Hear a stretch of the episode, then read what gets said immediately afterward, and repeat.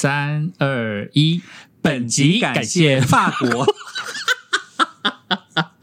嗯，好，三二一，本集感谢法国巴果集团。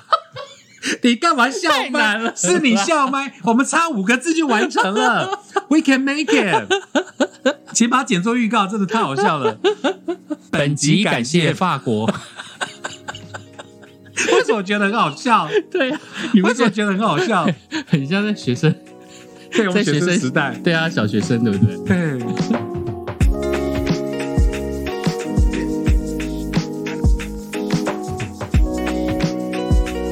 本集感谢法国巴朵集团赞助播出。首先呢，胖胖跟克里要告诉大家，要介绍给大家非常好的东西哦。这个东西叫做百分之百的法国原装进口巴朵集团它所出品的天使泡泡马赛沐浴液态皂。巴朵集团呢，它有七十二年的品牌历史，是法国第一个把医美结合天然植萃保养，配方只采用天然成分，独家的植萃香溶法，糅合了各种自然香氛，有别于一般添加化学香精的保养品。在欧洲啊，巴朵集团也是第一个首位提倡自然无添加的第一品牌哦。而法国巴朵集团的创办人家族都是医生，还有药剂师所以他们能够知道生活当中有非常多的这一些化学产品，还有这些合成的刺激物，会让皮肤更加的敏感。所以呢，他们在研发保养品的时候。坚持全系列的产品全部都是必须维持在百分之九十五以上的天然来源，哇让人使用起来会更加的安心。九十五趴以上的天然来源，真的我用起来一定是更加的安心了。当年呢，胖胖跟团去法国旅游的时候，导游就一直推荐马赛皂，可是那时候马赛皂马赛皂好大一块哦。可是我们今天介绍给你的这个呢，法国马赛皂全球知名，对不对？天然植物油的含量必须占七十二趴以上，才是纯正的马赛皂，这个你们知道吗？而且啊，马赛皂比喻为。被比喻为这个肥皂之王，所以呢以前我们看到是一大块一大块，就多少的嗯马赛皂，就像我刚刚讲说，我们去法国那时候是就多少的嘛。嗯那使用的时候，你是不是需要势必再另外切开？适合你手掌大小的，要不然你根本拿不到，不然就鼓溜溜啊，根本拿不够。对。对，小手就没办法用了哈，所以这个适合自己手掌大小的使用。那法国的巴朵集团天使泡泡马赛沐浴液态皂，不但是配合现代人的使用习惯，把马赛皂啊做成液态形式，哦，一压就可以使用哎，哇。啊，七级的安内娜，但是呢，必须花费传统两倍的时间，历经两次熟成，让每一瓶马赛液态皂含有七十二趴植物优油，很棒的油，哦。这植物优油，一瓶马赛皂液呢，相当于五大颗马赛皂浓缩哦，哇，好厉害啊哦！而且呢，最适合敏感肌使用的马赛皂，它就是因为有非常丰富的这个植物优油，也就是天然的油脂，哦。还有矿物质啊、维生素以及不饱和的脂肪酸。是每一次洗澡呢，其实都可以带给肌肤满满的营养。哇尤其是在换季的时候，皮肤非常容易敏感，还有干痒，以及会有一点干燥的人呢现在呢就把你家里面的所有的清洁用品全部都给它换换掉，换掉换掉，因为皮肤呢是人体最大的器官，一定要把第一道的防线守护好。嗯而马赛液态皂呢，它在洗澡过后呢，其实呢你不会感觉到皮肤有紧绷的感觉，而且可以感觉到的是肌肤真正的清洁、洁净，还有透爽的感觉。它的质地呢非常的温和，其实连婴儿的肌肤呢都可以来使用。嗯尤其它纯天然的植物油啊，而且它它是没有香精，也没有色素，没有人工添加物以及化学的成分，而它的起泡性又非常的好。尤其你在冲冲澡的时候呢，它又不会残留，是。也不会采用的是这个动物的测试，而且呢可以生物的自然分解，所以呢，在从零到九十九岁全年龄的人呢，都可以试用这一个天然无毒的沐浴精品，是。尤其是它洗完之后，皮肤一定会有一层的天然保护膜。而且我们今天推荐给大家的天使泡泡马赛沐浴液胎皂，经过了严格皮肤科的测试啊，九十五趴天然成分告诉大家很多，对不对？三效合一哦，哪三效？清洁、清洁、保养、保养、按摩油。按摩厉害了吧油三效合一耶！清洁、保养、按摩油三效合一，而且啊，全系列推出了十一款香氛精油，亚洲限定，最热销也是香氛味最受欢迎的两款组合。一格拉斯玫瑰，哇哦，格拉斯玫瑰呢，它能够抚慰、协调你的情绪，对忧郁、生气、悲痛、恐惧，哎呀，神经紧绷、紧张，或是呢压抑，有帮助改善的效果。那现在疫情当中嘛，大家情绪都比较紧绷，洗澡呢，如果可以闻到一个好的香味。哇 o j i 心情一定会变得比较好啦。像我就是啊，对不对？那格拉斯玫瑰呢，对于皮肤的保湿效果非常的有效。它不但可以增加皮肤的水分，增加皮肤水的含量，同时呢，它对皮肤还有杀菌。激励的一个作用，适用于所有类型的肤质，尤其是干燥、成熟、过敏性的皮肤啊，还可以用于修复断裂的毛细管，缓解皮肤发炎的不不舒服、不不适感，而且呢，有助于湿疹、疱疹的康复哦。而另外一款呢，是属于罂粟花，而罂粟花呢，其实是非常适合的是这个疲惫肌，还有熟龄肌，他们最适合、最需要的呢，就是用罂粟花来做安抚，还有来做疗愈。是因为它是稀有独特，含有丰富的花青素、黄酮类的化合物，它能够提高肌肤的抗氧化力，保持弹性。单宁酸呢，又可以让皮肤的毛孔有收缩的效果，还有保湿、抗皱，一次完成。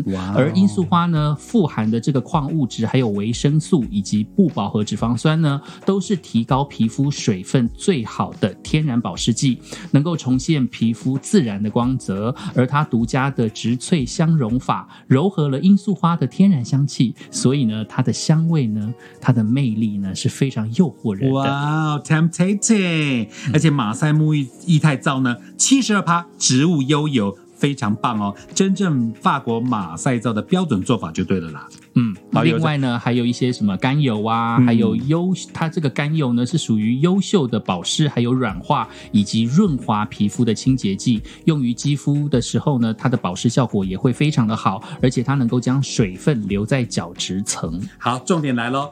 赠品，独家赠品！天哪，居然还有赠品呢！独家赠品哦，嗯，就是呢，大家非常非常爱希腊爱琴海顶级三 D 蜂巢海绵。哇哦，它有什么厉害的地方呢？告诉大家，它全球超过了八千多种海绵啦，哈，唯独爱琴海的海域才有办法生长出的这个三 D 蜂巢海绵。那这个海域温暖干净，蜂巢海绵一年只生长一寸。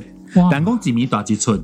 拍摄？不是几米哦，几当哦，三百六十五天只生长一寸。那每一颗海绵超过五十万根蛋白质纤维绒毛，独特的三 D 针骨结构，清洁时候呢可以全面包覆脏污油垢哦。猴塞雷，很棒哦！而且你想想看哦，现在就是现在，是趁你现在呢皮肤还没有变成敏感肌，远离生活当中非常可怕又黏腻的化学沐浴乳，就是要趁现在。没错，目前这一组呢是百分之百法国原装进口，天使泡泡马赛沐浴一台皂是全球首支高浓度植萃沐浴香露，销售呢在全球呢有八十六个国家，热销全球八十六国，而且呢创下了每二十一秒卖出一瓶的这个速度啊，速度超级快。我我我随便哼一首歌，打个哈欠，眨个眼睛两下就二十一秒了耶！而且你赖个床，不知道就卖掉几百组了。对呀。哇，太厉害了啦！等于说让你从洗澡的时候就在保养，不止可以洗澡、洗脸、洗小 baby，敏感肌 no more 问题，都带就补哦，敏感肌都没有问题。有时候呢，你可以拿来泡澡，哎，多挤几下，两三下就可以泡澡了。那家中的这个宠物啦，猫猫狗狗、毛小孩，清洁当然是带就补，毛发会特别的漂亮哦。所以如果你很宠爱你们家的毛小孩，不要忘记了，也要用这个东西来好好的。帮它让它的毛发特别的漂亮。那当你用在这个皮肤的产品呢，皮肤是会吃进去的，因为它经过皮肤吸收嘛。所以呢，当然要选择天然的雄厚，而且要没有毒哦。另外有很多人跟我一样啊，其实都不喜欢沐浴乳洗起来有那种滑滑的感觉有的时候又会觉得那种黏黏的那种感觉。嗯那其实还有很多的沐浴乳，重点是哦，它洗完了之后呢，会有十块钱便宜的香皂味，呛那种味道真的是很俗嗯不，自然。对，不过这一款这个法国巴朵集团天使泡泡马赛沐浴液态皂呢，完全不会有这样的黏腻感，而且它洗的时候呢，可以闻到天然的植萃香氛，泡沫又非常的细致，而且非常好冲洗，洗完之后皮肤会有水润、水润的感光泽感。哇，水润光泽感，你要不要？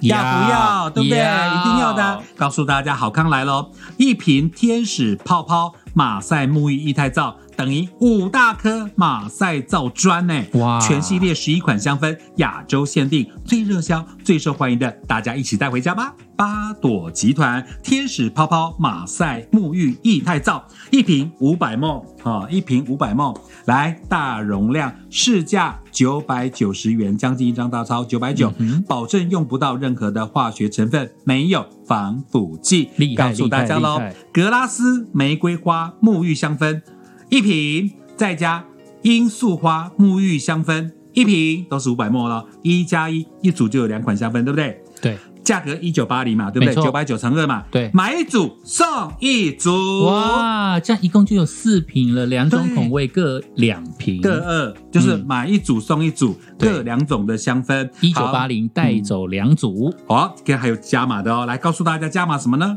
独家再送的是希腊爱琴海顶级三 D 蜂巢海绵，哦。一颗市价就跟这一组一九八零一模模一样样，等于这样一颗的价格就等于这样两罐一组对。哦，可是我只要花一九八零你只，要花一个一九八零，赚到两个一九八零。太厉害了。不过请大家透过啊点选节目资讯栏的链接来订购。对，就是我们这个节目底下呢会有一些资讯介绍，里面有一个连接哦。透过这个连接，然后来做订购的话，我们就可以送出这一个三 D 蜂巢海绵，价值一九八零元。没错，今天呢，只要花你不到两张大钞，一九八零，你就可以带回去格拉斯玫瑰花沐浴香氛五百 ml 的两瓶，罂粟花沐浴香氛五五百 ml 的两瓶。买一送一嘛，等于两组哈，一组是两瓶，对。等于两瓶两瓶，再加希腊爱琴海顶级三 D 蜂巢海绵一个，所碎啦！以现在有五，件组哎，没错，哦一组有五件，五件组。五件五件组只要一九八零，一九八零。这个 podcast 的朋友，好、赶快点选节目资讯栏连接，赶快来抢购吧！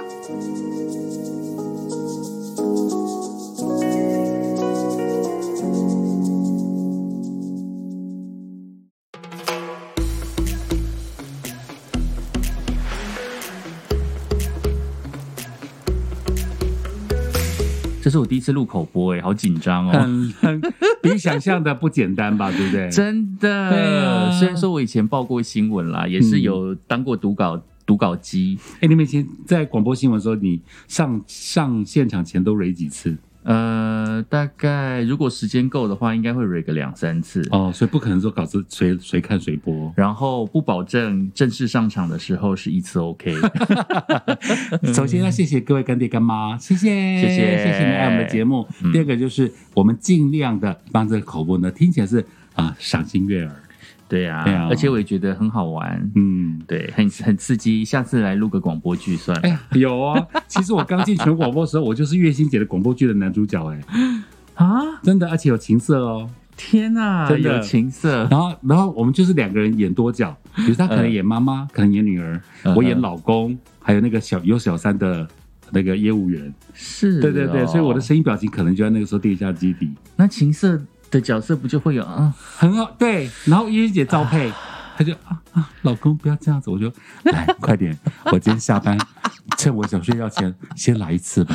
不行不行不行，好讨厌的感觉哦。对，而且他是我的长官，所以一关麦的时候，我们两个都很尴尬，你知道吗？一关麦，我说玉欣姐，我先回座位了。谁写的剧本呐、他就有他他就有剧本，对不对？哦，很妙是。月心姐自己的剧本哦。写的还是呃呃呃，网络上抓我不清，我不清楚，我不我不是很清楚。但我记得他会说本小说由不不不谁编写，对，然后他是把它画成广播剧，所以里面都有那种情色啊，老公有小三呐、就很妙。他就一个人演太太正宫，再演小三啊，我演那个那个老公呃有小三的老公跟他的那个帮他守秘密的业务员，对对对对，很好玩，很挑战。啊！居然你讲到这个了，嗯那我就只好把我本来后面要讲的先拿出来讲。哦，真的吗？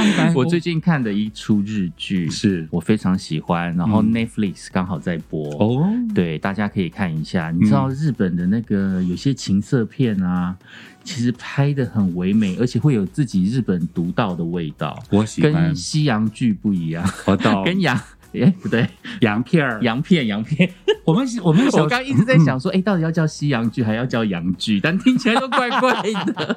反正就洋片就对了，洋片，洋片。山海洋的洋剧剧电视剧的剧，对你不要想歪喽。其实我刚刚第一次也想歪，呃 而且我们从小到大其实接触日本日本的 日剧机会很多，各种剧。对啊，我要讲的是 Netflix 的这一出剧叫做《金鱼妻》，它完全就是描写人妻的不伦。哈，对好想看哦。其实我一直觉得啊，日本的女性啊，真的是长期受到他们那个民族性的压抑。女生真的是非常的可怜，她们毕生的目标就是一定是嫁一个老公，嗯然后回去相夫教子，然后担任这个家庭的主要照顾者的角色。所以，当他们有如果有机会回到职场，或者是没有回到职场，对他们来讲都是身心俱疲，哦都是一个很庞大的社会压力。嗯所以，那个那一出《金鱼妻》呢，就是透过了四个人妻，然后他们为什么会发生不伦？那这些不伦背后都有一些原因，那那些原因就是有一点像是日本民族性的关系，就是老公会觉得妻子就是应该要在家照顾家里，然后男生就是要在外面赚钱嗯。养老婆这样子。哦，难怪有人说日本的体型就是比较大男人。对，但是那整个剧情里面呢，其实是讲人妻也是人，他们也会有他们的欲望，嗯然后他们也会有他们的想望，他们也会有他们想要的梦想去完成的事情，嗯但是一直都是被老公打压。但老公不见得是不好，嗯老公只是觉得。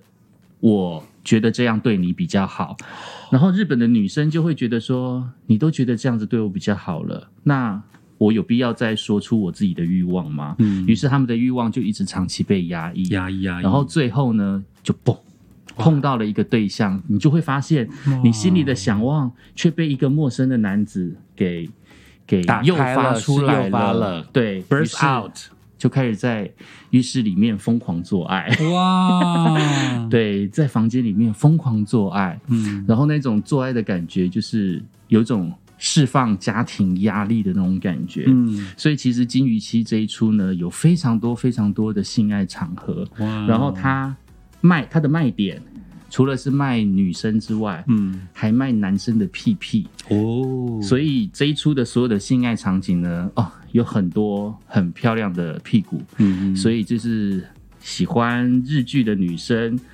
然后喜欢看屁屁的女生，这一出剧可以满足你们的梦想。嗯。而且小原良子是这一出的主演，是。很厉害。我第一次看小原良子演这种非常激情的性爱的那种场合，小原良子我们对她的印象就是那个派遣女王，对，演的好棒，然后就是职场女性。嗯，然后，当她年过三十的时候，就是拍了一些熟女戏。三十岁对于日本女生来讲是一个很大的门槛。嗯，就是如果你在三十岁以前找不到男人把自己嫁掉的话，你这辈子可能就嫁不掉了。哇，怎么办？，对啊，所以日剧一直在讲这这些故事。嗯像小原凉子很早以前红的剧就是那个那个那个那个什么《熟女真命苦》，嗯也是讲一个职场的女生嘛。然后后来的派遣女王就大红，嗯，然后她常看《派遣女王》，对啊，然后她常跟木村多在一起一起搭配，嗯然后要么就是傻大姐个性，然后要么就是一个很利落的、很男子气概的角色。所以这一次《金鱼期》里面，她扮演了一个 很压抑自己的情绪，想要守护这一段婚姻，然后想要呃挽救这个跟老公感情的这个角色，但是到最后呢，她却发展出了一个不伦的。哇线出来，它主题曲非常的好听，哦，叫做《Crazy for You》，是我以前熟悉那首吗？不是，哦，是同名而已。对，然后网络上都写说是一个神秘的人唱的，哦，对，是一个神秘的人，他叫做什么？Sino R Fine，嗯。Sino 就 S I N O，然后一个 R，然后一个 Fine，嗯，嘿，就是这个网络不知名的人，但是你听了他的歌声之后，网络上所有的粉丝都说，这明明就是小原良子自己唱的啊。对啊，因为我以前是常播他的歌，对。他是歌手出身，他是歌手出身，嗯。但是他已经很少有新的作品出现，歌歌曲是的作品戏剧大出现。放光嘛。而且他是什么东京劲舞娃娃出身的呢？哦，真的啊、这我都不知道。对以前东京劲舞就像后来的 AKB 耶，对啊，没错、啊，对不对他是这个团体出身的。五六年级生的东京劲舞就是现后来的，对，嗯，然后好厉害哦，前从，对啊，然后之后就接演了日剧，然后因为跟木村拓哉搭档，嗯然后就变成了日剧女王。嗯人气爆红。对，我就觉得这个很厉害哦，而且她也接了很多的那个广告代言，嗯譬如说资生堂啊，也是她的代言。是，对，然后金鱼期这一出呢，就是展现她那种熟女的魅力。嗯虽然说，我觉得我以前对她的印象是有一点点的，呃，就是职场女性的那种感觉。啊，金鱼其这边呢，她刻意让自己呈现一种憔悴，然后有老态的那种感觉出现。这种才好看。对，剧情就是设定她四十多岁这样，其实她本身也差不多四十多岁。嗯，差不多以她出出这出道的资历，对啊，非常好看。推荐给你。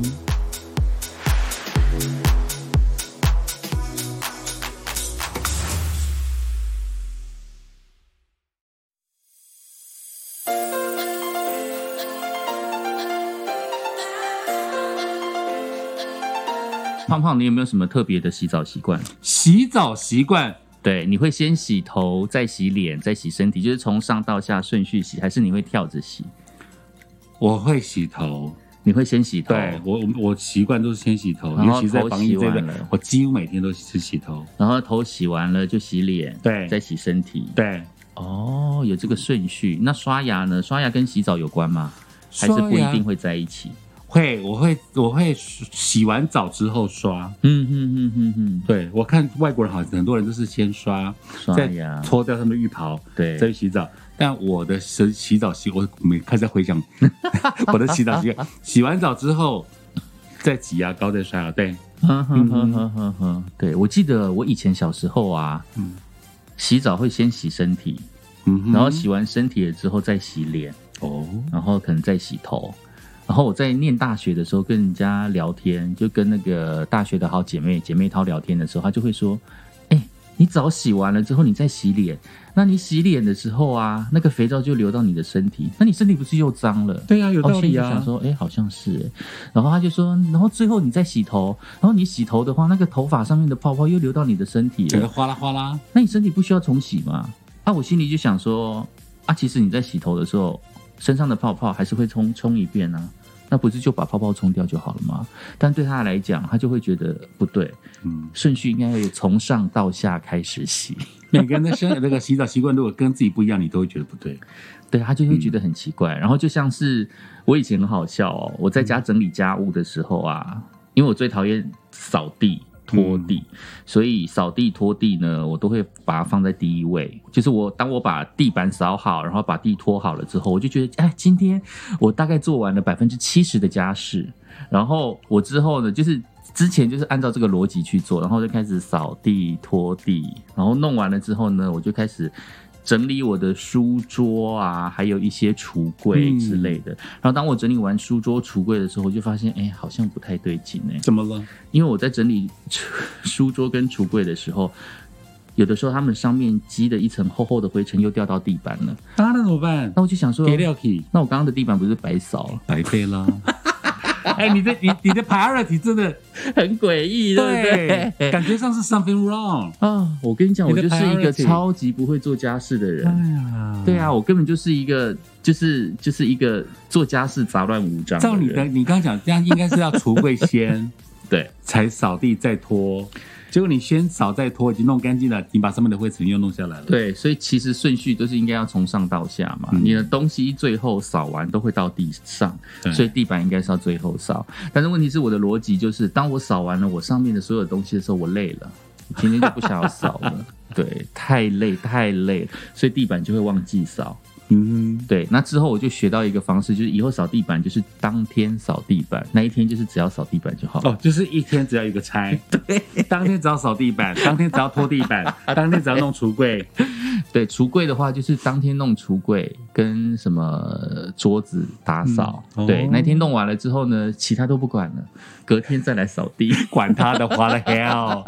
本来嘛，其实生活习惯自己开心，自己尬意最重要。，对，那你是不是从小到大就是开始淋浴，还是你洗澡都是盆浴？我我永远记得我们小时候哦是盆浴，哎，嗯，一个大大的不铝缸、铝盆还是什么的，没有？就是那个半流水席的时候，那对对，会有一个放那个的那种锅子、啊，对，一个大。锅你要小时候可能有三十颗猪脚，是不是？对对对，就 对，就专门在洗菜的那一个。我们小时候对那个大大浴，缸，对特别有印象。那里面放一些小玩具啊，然后喜欢泡在里面啊。哎，我们真是同年级的吗？我们是啊，真的是很夸张哎！你有一记忆对不对？我小时候常常在泡这个阿鲁米的大浴缸的时候嗯睡着，那怎么办？我会滑下去耶。睡着，不会滑下去还好，那那么哦，你就浅，抠着那个边边，那很浅。嗯然后，就小孩子的游泳池嘛。然后那时候我印象很深刻的是，我妈那时候在煮饭，然后那个淋浴间就浴室跟厨房是在隔壁，嗯所以小时候我妈在煮饭的时候就开始在催我，嗯，快点。赶快去洗澡，等一下吃饭，你赶赶快去洗澡。然后小时候很不爱洗澡，为什么？因为我喜欢人家帮我洗。小朋友以前都是被我。被服侍，以前要或么就是妈妈帮我洗啊，嗯但妈妈去煮饭就没有空帮我洗啊，嗯她就觉得我很烦。嗯然后有的时候妈妈没有空的时候，就会叫姐姐帮我洗。嗯对，在我上幼稚园之前的事啦，嘿，嗯，对，就是会叫姐姐帮我洗澡。你们有画面了，对不对？然后自己洗的时候，你就会赖在那边。然后我我记得我小时候身体还很小的时候，嗯小时候有大水桶，对不对？对我还会整个人窝在大水桶里面，就是我喜欢 泡澡的感觉。古灵精怪从那个时候就已经开始了，应该是吧？反正我就是在那边洗澡，洗到睡着，然后我妈就突然发现怎么浴室静悄悄，哦吓死你，妈妈吓死 她。在那边叫啊，她说你到底在干什么？你到底要洗多久啊？嗯我大概洗半小时以上。哦但其实在里面已经睡着了。睡着了。我不知道现在小朋友们那个经验，我们小时候洗那个大浴缸啊，真的好有 feel 哦。大浴缸，你有就大浴缸？就就是你讲那个大浴啊，那个没有，啊那个叫做我们小时候有大浴缸啊，我没有，而且是梦想大浴缸，所以我每次都要泡那个泡那个阿阿鲁米那个 大脸盆。我我我家小时候有浴缸，然后而且有两种浴缸，一种是那种像旅馆那种贴嗯贴那个那个那个一块一块的那个瓷砖的那种，对，然后那那是好像是我叔叔家，然后我家是一体成型的石头浴缸，呵呵呵对我们小时候是有浴缸的，哈哈哈，哦，你讲到那一种浴缸哦，嗯。就是一般家家用型的那一种，，就是嗯。对我们都是拿来当做是停水的时候要储啊储水用。水用，对对对对，所以每次小时候我跟我爸妈讲说，哦，有浴缸，我想要泡澡，然后我爸妈都不让我泡，哦，他就说浪费水。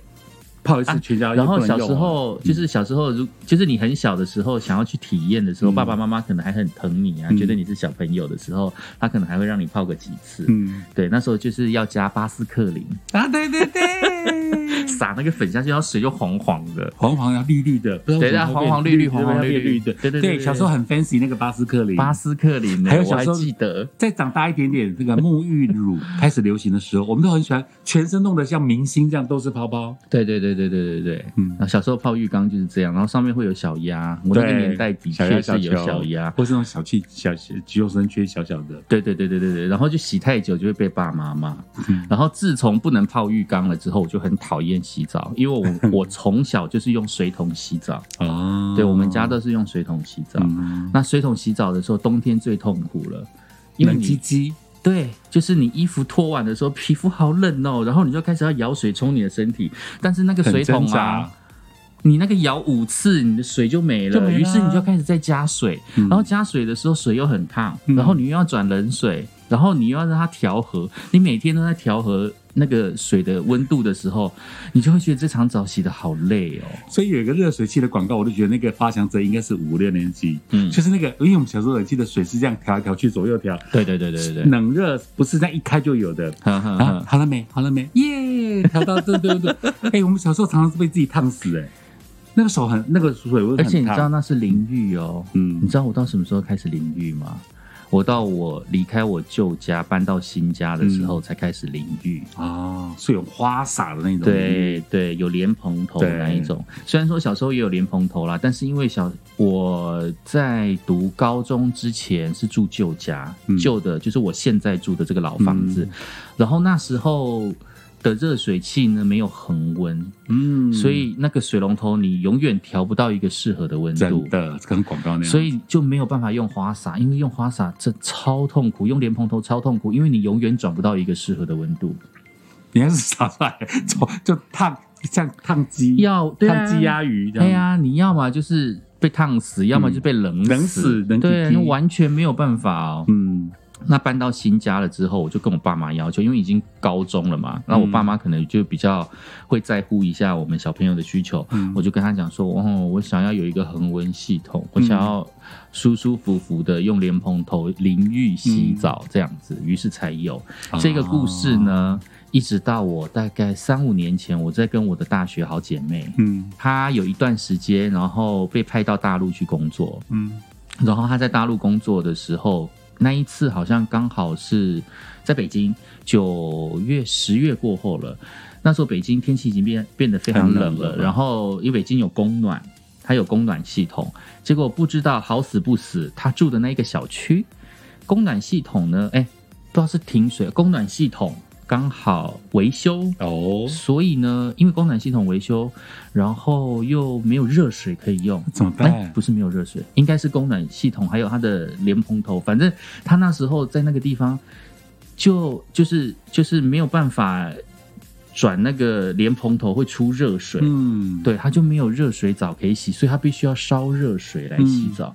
他想说：“妈呀，我跑来大老远，然后来到北京这个地方，然后就是这是一个泱泱。”这个 很先进的这个世界首屈的之都啊，嗯。嘿，大城市，然后居然这个小区说不供暖就不供暖，说没有热水就没有热水，嗯。对，让他觉得非常的讶异。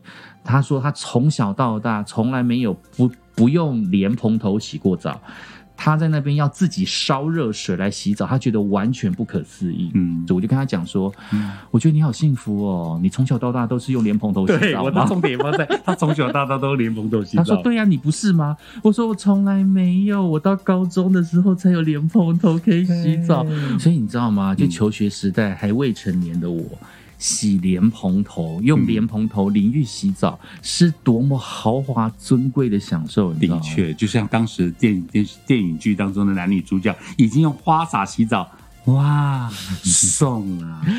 但是出了社会之后，嗯你知道什么叫做奢侈，什么叫做豪华的洗澡吗？听你说，泡浴缸。对，年纪越来越大，就越爱泡澡了，嗯就非常非常向往日式的澡堂啊，是还有那个阿布宽之前演的那个什么罗罗马马浴浴场你就会觉得哇，浴场文化真的是超爽的。而且当我知道三温暖，当我成年之后有这个资格可以进三温暖的时候。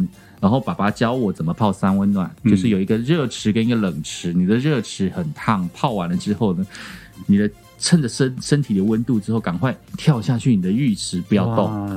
然后你的身体，你的身体呢就会有一颗一颗的泡泡，嗯。因为你皮肤在呼吸，就会很多泡泡，然后表面就会有一层温度去隔绝冷水。所以其实三温暖就是你泡完热水之后再跳到冷水里面去，然后就不要动，你就可以去享受那一种冰火五重天的感觉我。刚刚想到冰火五重天，就是冰火五重天啊外面是冷水，然后你接触皮肤的部分呢是一个非常温暖的一层保护层，你就会会觉得哇靠，泡水泡泡澡真的是超爽的！嗯到底是谁发明的啊？很棒，很放松。洗澡真的是一件非常舒服的事情。不过一边洗澡，然后你会一边做什么事情，都会有它的那个学问哦。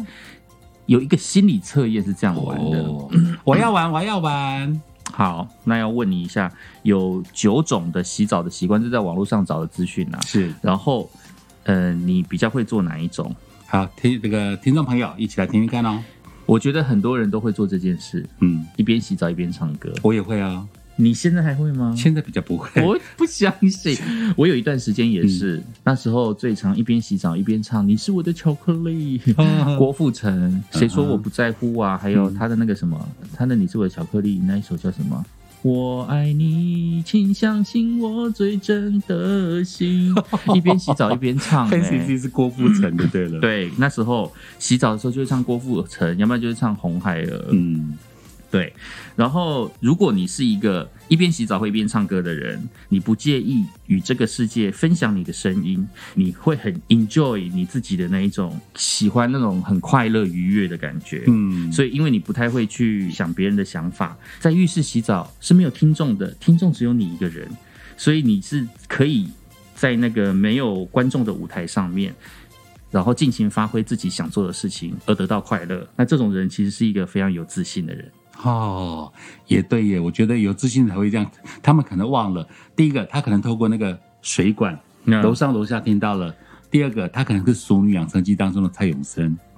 我的那些做过的梦，唱过的歌，然 后那个谁，陈嘉玲在外面笑的要命，对不对？蔡永生，对啊。，那我们第二种是什么呢？第二种是一边刷牙一边淋浴，哎呦，这习惯应该很少人有吧？外国人吧，一边刷牙一边淋浴。等于花洒在淋着，对。你一边在，我偶尔会在洗澡之前或之后刷牙，嗯。因为那就是我准备要睡觉了。嗯。然后我睡觉之前发现啊，高糟糕，我还没有洗澡，嗯，所以就会觉得说这这事情就一起做完，就是。是洗完澡、洗完脸，然后最后刷牙，刷完牙之后就可以去睡觉了。嗯，然后，如果你是一个喜欢在淋浴时刷牙的人呢，其实你本身呢很善于利用大脑去完成很多很多的任务，一心多用呢，其实是你提高效率的一项技能。所以，其实呢，你很容易在等待的过程当中呢，你会失去耐性，哦所以你比较没有耐性，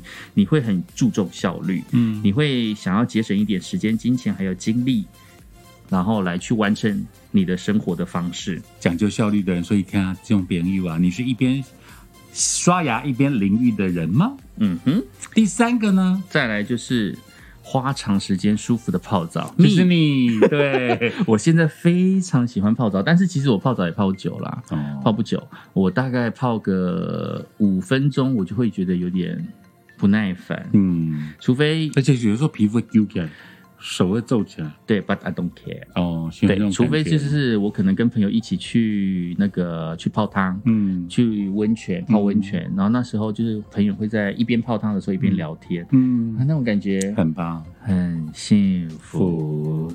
那花长时间舒服的泡澡会有什么个性上特质呢？这样子的人呢，常常会觉得没有什么需要特别紧张的事，所以他天生乐观。然后即使长期处于压力的时候呢，也会找到一个放松自我的方式。嗯然后他们非常的享受生活，而且能够 enjoy 这种非常简单的快乐。然后这些人呢，比较容易、比较乐于帮助别人，然后也喜欢比较轻松悠闲的生活。嗯所以呃，喜欢泡澡的人呢，他通常的生活节奏习惯的是比较慢步调的，比较习惯慢慢活的这种生活形态。所以有一些急性子的人呢，碰到这种慢郎中，会觉得有点受不了，会觉得跟这种人相处有点格格不入。急惊风遇上慢郎中，再来就是，你是不是一个会在洗澡的时候去回想自己今天做了什么事情，去回想，哎，我明天要做什么事情？哇，已经规划未来了。呃，一边洗澡一边有一些未来的清单、计计划划清单在洗澡的时候去想这些事情啊。是对，如果你是这一这一类型的人的话呢，其实你不给大脑停止休息，耶，几乎你的大脑就一直在转，一直在转，一直在转。那即使是利用洗头的这个空档呢，其实你也会情不自禁的在脑子里列出明天要做的第代办事项。这其实不是一件坏事。如果你在洗澡的时候是用来思考，那表示你是一个会想办法解决问题的人，而且也喜欢想办法去解决问题。是，这证明了，其实你本身呢喜喜欢的是你的生活习态是有条不紊的，哦这样子会让你的生活会让会对你自己来讲会有一点安全感。哦，所以你是这样的人吗？接下来是我哎、呀，真的吗？快速的洗完澡，我洗所以澡你喜欢。震撼教育？对我就是速速洗完头，速速洗完脸，速速洗完身体，擦干净赶快赶出来看着我要看的电视剧。那这样有洗干净吗？应该有吧？来，如果是快速的洗完澡，会有什么样的个性特质呢？这种人呢，通常都是属于呃，往往是不属于准时的那一种。但是我应该想不到嗯洗澡很有效率的人，居然是不准时的人呢，并不太在意准不准时这件事好。妙哦。对，无论你自己是在工作前快速的洗澡，还是在晚上出门前快速洗澡，你都呃可能会没有给自己留下足够的时间去完成所需要做的事情。嗯哼，但是其实这也不用太欢乐啦，也不用太把它放在心上，因为有时候迟到并不是意味着你对事这这件事情不上心，就是你对于这件事情没有放在心上，并不是这样子的，你只是会觉得。呃，有更更重要的人或者是事需要去关心，譬如说家人跟朋友，你还是会把它放在心上这样子。嗯那其实这类型的人呢，是有爱心的人，哦常常会把别人的需求放在工作之上，而你的人际关系呢，因此会非常的还不错，真的好准哦，厉害？吧？芳芳的人际关系真的很棒哎，哎呀，才会有这么多的干爹干妈。谢谢各大厂商、老板、老板娘，谢谢干爹干妈，继续跟我们的 Pocket 合作哦。接下来这一款人呢，我想到我以前年轻时候的爸爸。我爸爸说他在高雄啊，从来没有洗过热水澡，Oh my goodness！冬天也洗冷水澡，超强的。Oh my god！是我虽然说没有很怕冷，尤其是住在高雄的时候，我都觉得高雄的冷没有特别的冷，但是我都还不一定会在冬天洗冷水澡，真的是，所以你爸爸以前的军种是很很严厉那种吗？也不是军种啊，他就是陆军啊，陆军，但是对他觉得洗冷水。他觉得洗冷水澡比较健康，讲到这个，我就想到 Stanley 黄立行嗯。冷水澡。好，那特别喜欢洗冷水澡有什么个性特质呢？这种人呢，比较不喜欢过度劳累的感觉，然后他的情绪比较容易激动，然后很幸运的是呢，冷水澡其实可以解决这个问题，就是 calm down 哦洗澡的时候静下来 calm down。所以，如果你是一个比较激动的人呢，你可能会发现自己经常会陷入争吵，还有意见不同的这种状况。嗯，对，那不过呢，这一类型的人呢是比较有敏锐的自我意识，能够让自己意识到什么时候呢需要一种平静的这个时间，然后也许洗冷水澡就是让你可以 calm down，让你可以平静的这个状态。嗯，那你也比较容易找到一个呃，面对事情就比较让自己不会呃被某件事、某些事情搞得晕头转向的他可能就是你在职场当中的诸葛亮，哦对不对？冷静下来思考计划，真的厉害耶！嗯，然后再来的这一款人呢，就是一边洗澡一边天马行空的幻想。你有没有想过，有哎，就一边洗澡的时候一边想象啊、我要去外太空的感觉。对，我要做一些平常做不到的事然。后一边洗，我曾经想过，因为我小时候溺水过嘛，所以我很怕水，嗯，我很怕水。那我在洗澡的时候就会开始练习说啊，我如果在水里的感觉到底有多好。哇于是我就开始闭气，然后就会闭气的时候就会觉得很恐惧，然后就会呛烧。嗯 很好笑，一边洗澡一边发梦，然后一边做白日梦想东西。嗯，这种人呢，因为你的想象力往往会带把你带去九霄云外，然后浴室呢是一个能够让你尽情发挥想象力的场所。其实呢，你是一个梦想很大的人，而且希望这个你在你的生活当中呢，可以到过很多的地方。那其实这一类型的人呢，因为天马行空的想象嘛，所以你的创造力会非常的丰富，在工作跟日常当当中呢，其实都可以帮助得到你。那这一款人呢，就是一边洗澡一边发梦想东西的人呢，其实是跟艺术的接触相关的。嗯嘿，这是一种某种的这个自由的精神。我相信，因为现在很多很多这个伟大的剧作啊、嗯书籍啊、呃创作，搞不好都是艺术家洗澡时候发想发出来的。而且很多人不是在一个洗澡的 moment 就把一首歌写出来，，对，灵感对不对？对有有有，或者是在上厕所的时候，哎某个旋律对，旋律就出剧本，来了。对对对。最后一个就是常用沐浴球来洗澡，你洗澡的时候会用吗？会啊，我喜欢这种。哎，沐浴球是比较大，对不对？对对对对对对，这也是这样刷着身体很舒服泡哎棉啊。嗯，那像我是用沐浴巾，沐浴巾，还那个毛巾的巾，在它就是上面有那个搓揉作用，有一点像菜瓜布，而且是稍微粗糙一点的。啊，然后可以这样搓背背的时候超爽哎、很舒服。对，你们喜欢用沐浴球吗？喜欢用沐浴球洗澡的人呢，会非常的那个需要的，就是他非常讲究洗澡的感仪式，嗯，人生的一些仪式感。是那这一种彻底性也完全贯穿在你的生活的其他的地方，就是你很喜欢一些仪式感的生活这样子。那同事跟朋友呢，都会发现，呃，你是他们认识的人中最可靠的那一个。哇，就像你依赖沐浴球一样，然后他们知道可以依靠你来完成工作，所以你是一个很值得被依靠的人，嗯是一个很注重细节的人。哇哦，没想到洗澡还这么多学问呢。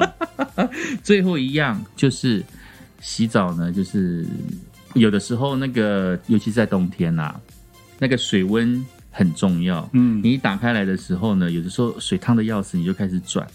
有些人不是水温的哦，连蓬头一打开就开始洗，嗯洗的时候就发现冷热之后再慢慢微调。这一种不是水温就直接洗澡的人呢，其实是你就是一个会冒着突如其来的热水或冷水的风险去洗澡，但是这件事情并不会让你担心，反而让你感到非常的兴奋。